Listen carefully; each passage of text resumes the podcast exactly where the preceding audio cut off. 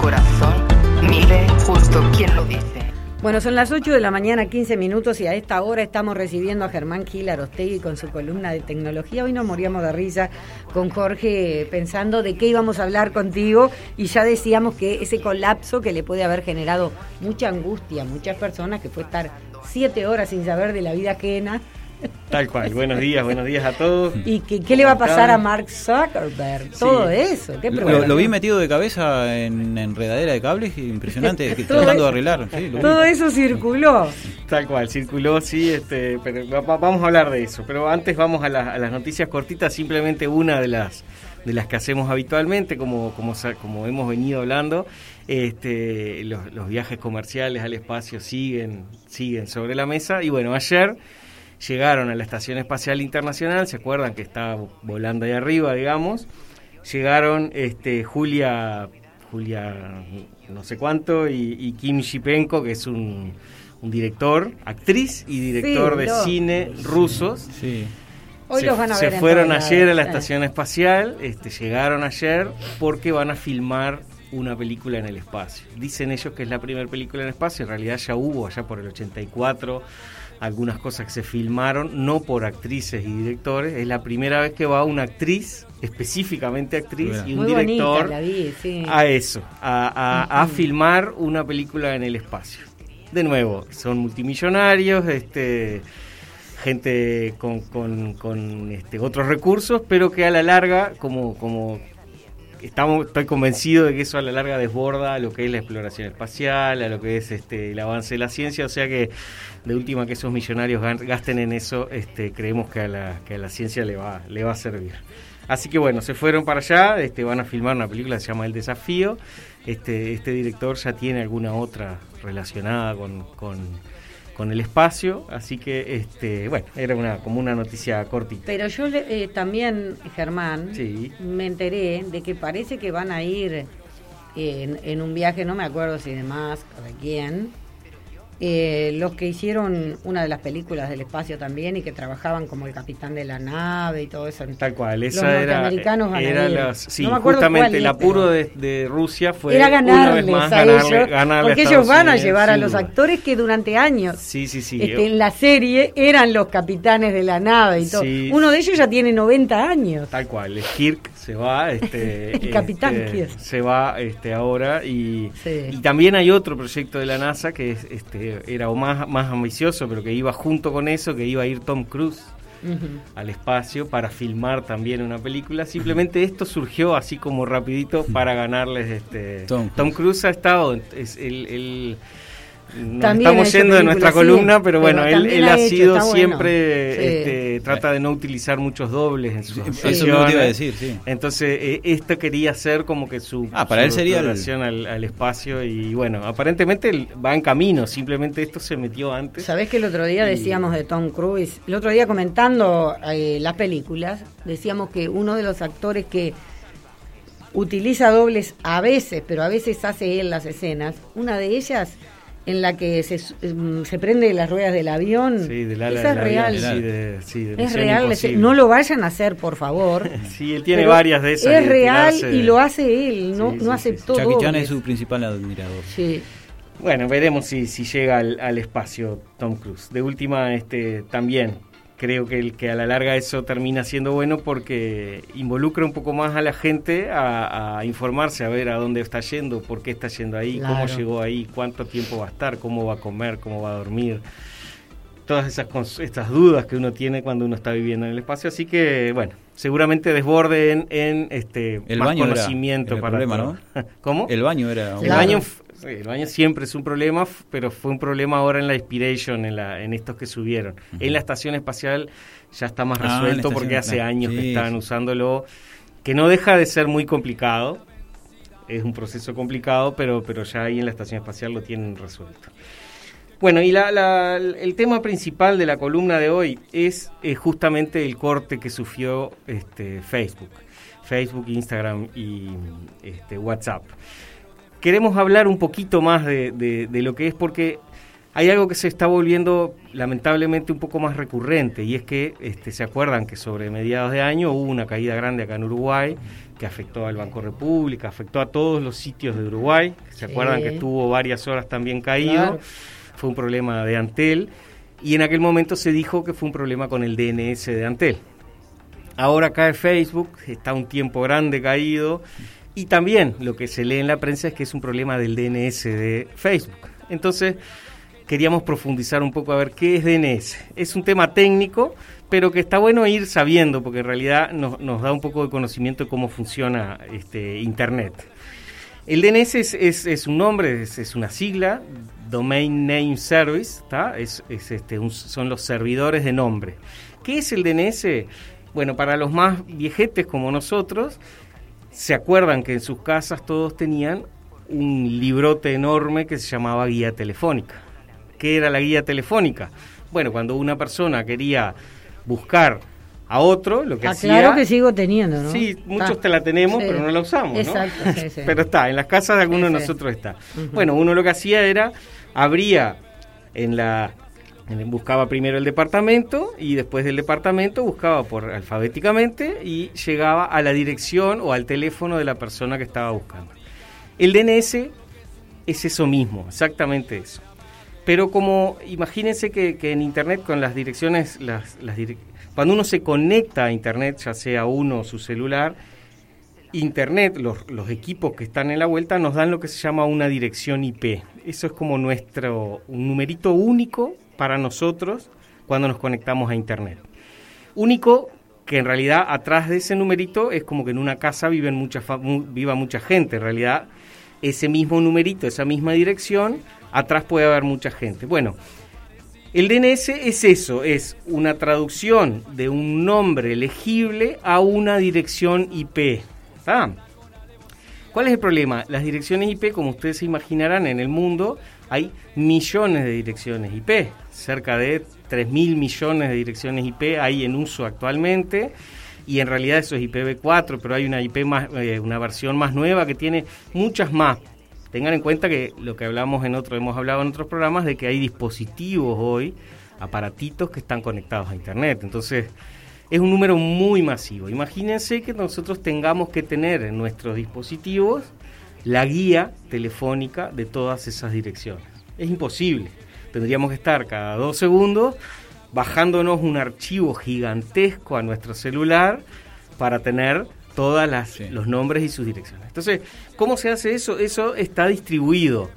Cuando uno pone, por ejemplo, Mercado Libre, eh, www.mercadolibre.com.ui, ¿qué pasa internamente en nuestro celular o en nuestra computadora? Nuestro celular primero pregunta, che, ¿quién sabe de UI? Arranca de atrás. Eso eh, la red le va a decir, el que administra UI es el CESIU, que es la, Universidad de la República. ¿está? Entonces, nuestro celular va y pregunta, bueno, ¿quién es .com.ui? ¿Quién administra eso? Entonces, eso va y le dice Antel. ¿está? Antel le da, soy yo. Bueno, ¿quién tiene mercadolibre.com.ui? Como que va resolviendo de atrás hacia adelante.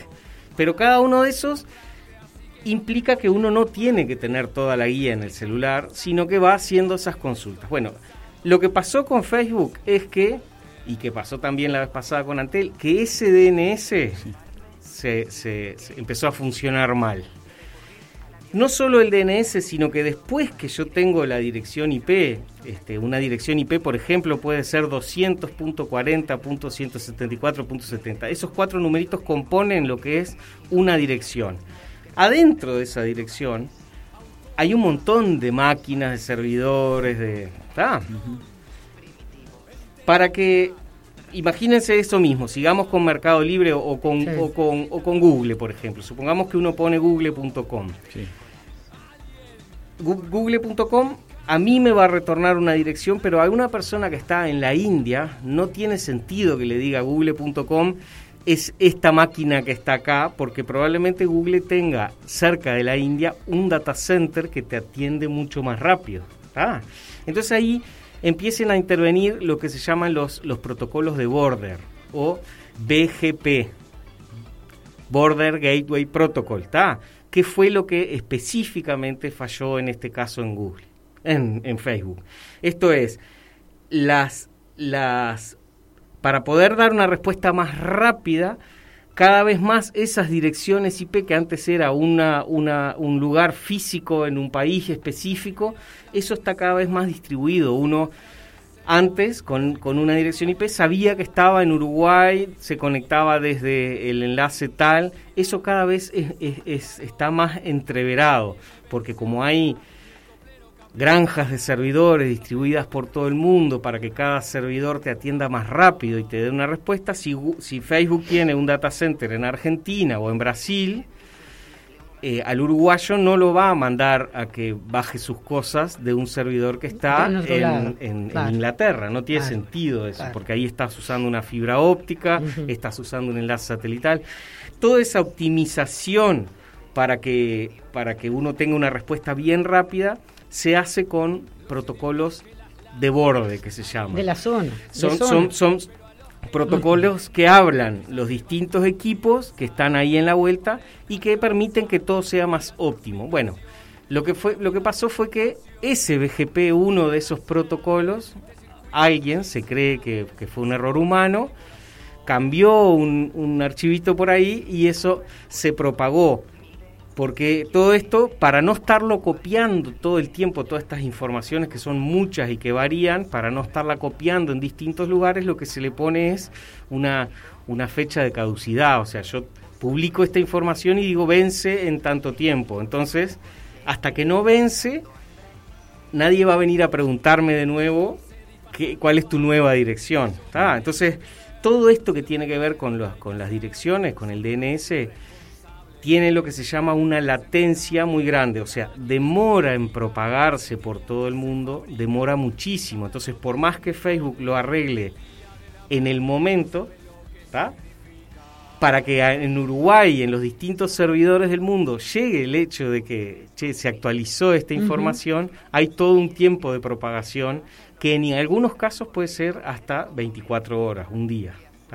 En este caso, como fue Facebook, ellos pueden llamar a los distintos proveedores de Internet que hay en el mundo y decir, che, hagan un apuro, eh, refresquen esta información más rápido para no tener todo caído.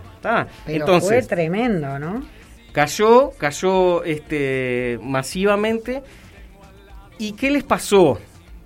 Les pasó de que se dieron cuenta de que su infraestructura está tan conectada, lo que hemos venido hablando, de que cada vez las cosas están más en porque eh, cayeron varios subsistemas, no solo exactamente. no solo Facebook, como tenían, WhatsApp. Como tenían todo este bajo un mismo facebook.com, digamos, bajo mm. toda esa misma infraestructura, les pasó que los técnicos quisieron hablar por teléfono y la red de teléfono la tenían caída.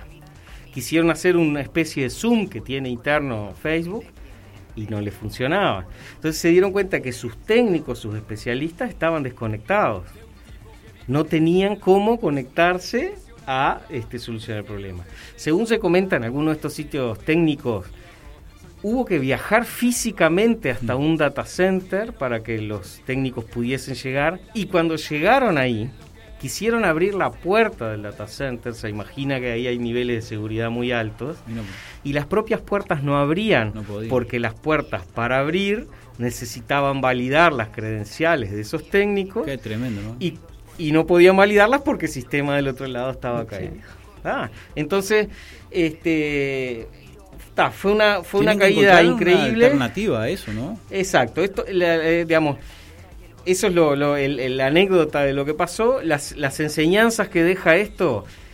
Primero, uno no puede confiarse de, de un solo sistema. Hoy en día tiene que tener un, plan B, por lo menos. B y C como es como hacen cuando van a mandar algo al espacio eh, cualquier este, dispositivo que va al espacio tiene cosas redundantes. Yo tengo una computadora con su memoria y tengo otra idéntica con su memoria y el, el transbordador espacial por ejemplo tenía cuatro idénticas de tal manera tener la certeza de que si fallaba una bueno esto se dio cuenta Facebook este, en el último reporte que, publicaron de que tenían un problema ahí, de que estaban muy, este, muy concentrados cuando en realidad deberían estar más descentralizados.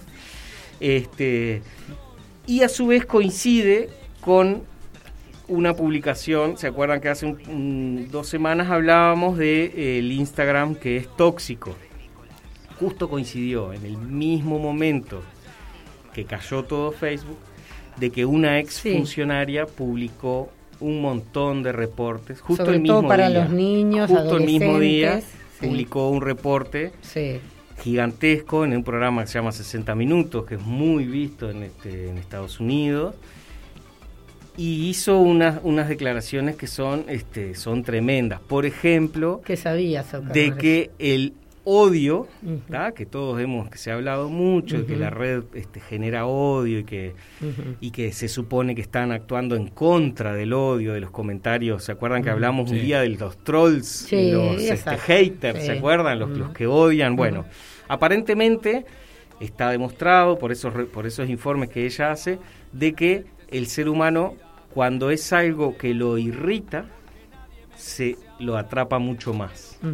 Eso lo han demostrado ellos internamente. Entonces, si bien la lucha contra el odio es algo que Facebook dice estar haciéndolo, en realidad, por lo que dice esta muchacha, Facebook necesita del odio para que sus usuarios estén enganchados a la plataforma. Entonces, bueno, planteó un montón de temas, por ejemplo, de que las falsas, las noticias falsas que requiere de que, de que Facebook gaste mucho dinero en inteligencia artificial y en algoritmos que, que logren identificar si una noticia es falsa.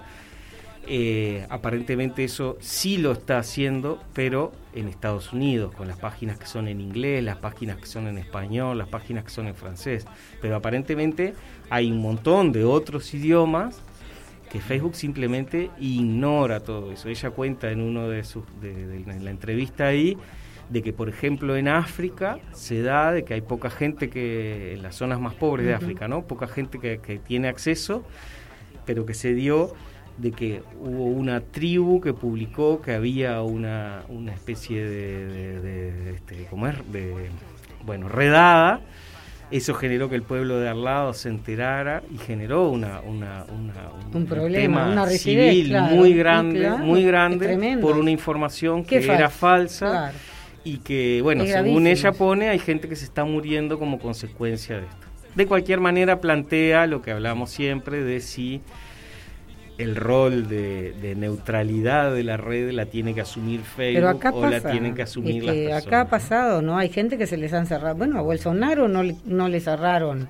A Donald Trump Sí. también. Tal cual. Este, Entonces lo que ella, justamente. ella plantea ahí, si, si quieren buscar más información, se llama Frances Haugen, la, la funcio- exfuncionaria esta, hay un montón, está en la prensa en todo, por todos lados, y ella lo que ella pretende es salvar Facebook, según dice ella, de tal manera de que sea de que lo podamos seguir utilizando pero sin este sin generar todo esto. y el- lo último como para cerrar es que si bien esto impactó mucho esta caída impactó mucho a la gente sobre todo a la gente que trabaja con WhatsApp por ejemplo ya hoy en día hay mucha gente que vende por WhatsApp Sí. que sí se notó y quedó claro de que hay toda una generación joven que ya no está en esas redes.